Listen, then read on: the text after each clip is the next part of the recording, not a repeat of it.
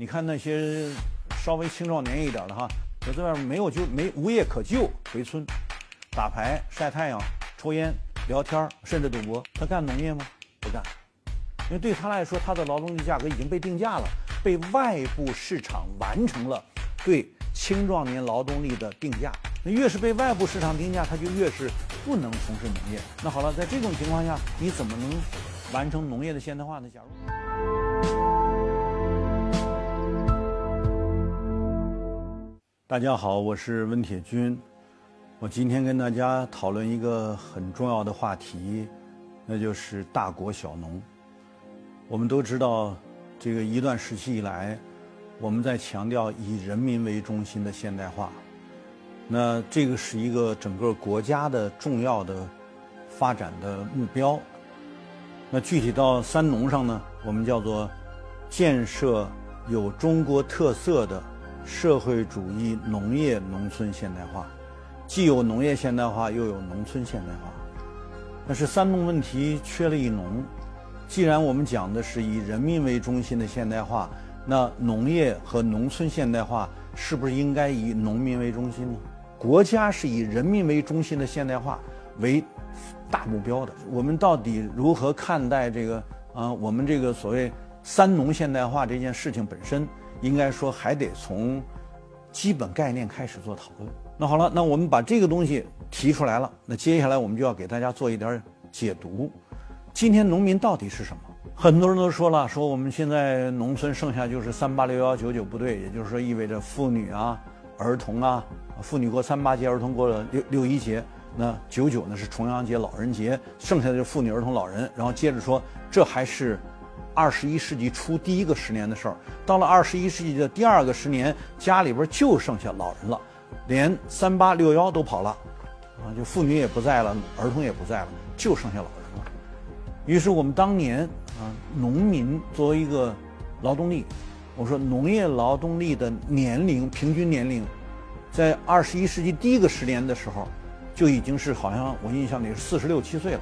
到二十一世纪第二个十年的时候，就接近六十岁了，好像五十多岁了。就我们现在进入二零二一年了哈。如果在二二十一世纪的第三个十年，我们恐怕就得像日本、韩国的那种情况了。日本、韩国是六十四五岁的样子，平均劳动年龄哈，就在农业上的劳动年龄。那大家都知道，这是退休人的身份，呃，也就是说退休的年龄去干农业，什么道理？无外乎就是因为农业能够给的。就仅仅从农业所获得的回报太低。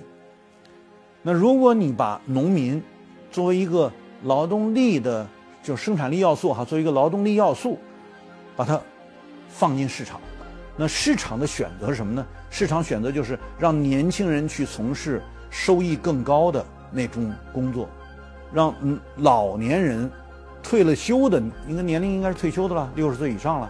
那好了。让退了休的，也就是说残值劳动力，才可能在农业上就业。也就是说，这个市场选择的客观结果，就是一种社会负外部性，那就是老年人才去做农业。嗯，那这就这就是一个客观情况了。那好了，当在农业上从事劳动的人，基本上是老人。你看那些。稍微青壮年一点的哈，就在外面没有就没无业可就，回村打牌、晒太阳、抽烟、聊天，甚至赌博。他干农业吗？不干，因为对他来说，他的劳动力价格已经被定价了，被外部市场完成了对青壮年劳动力的定价。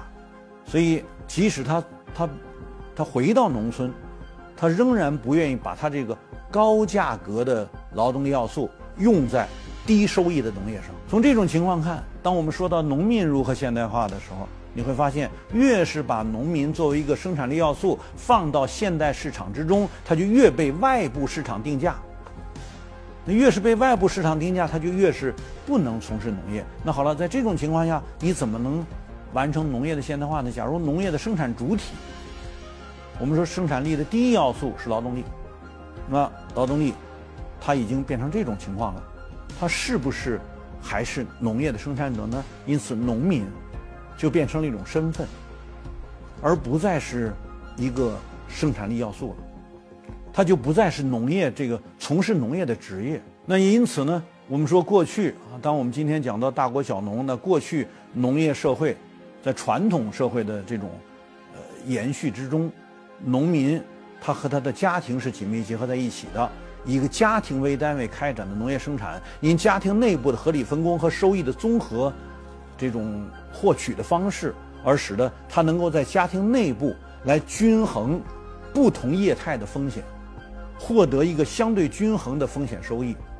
那在那种情况之下呢，农民是追求长期的稳定的可持续的收益的。于是乎呢，除了我们注意哈，除了过去有这个男耕女男耕女织。这种家庭内部的相对合理分工之外，还有什么？还有就是勤耕与读。什么叫勤耕与读呢？农村社会的文化是一个稳定这种家庭理性、稳定啊户内的这种天然分工、稳定农民抗衡外部各种风险的这种机制的一种文化。那我们进一步呢，把这个东西往上稍微提一下。我们说，请大家注意哈，农村。在相当多的地方，它是宗族或者家族为主体的。我们说这是农村中的村社的内部关系，叫做血缘关系和地缘关系。血缘关系指的是家族，地缘关系呢，指的是大家聚落而居，居住在一起。那因此，注意哈，很多维护村一级的相对比较和谐的。能够综合收益，并且能够化解风险的这种方式呢，就是比如说祠堂，嗯，宗祠啊，还有什么呢？当然还有我刚才说到的文化。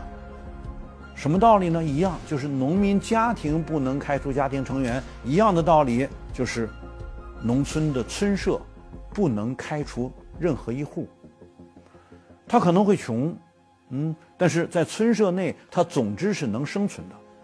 我们很少听说啊，除了这这个别的时时段有过特殊情况，大多数的情况之下，嗯，在村社内部，农民总之是能够生存的。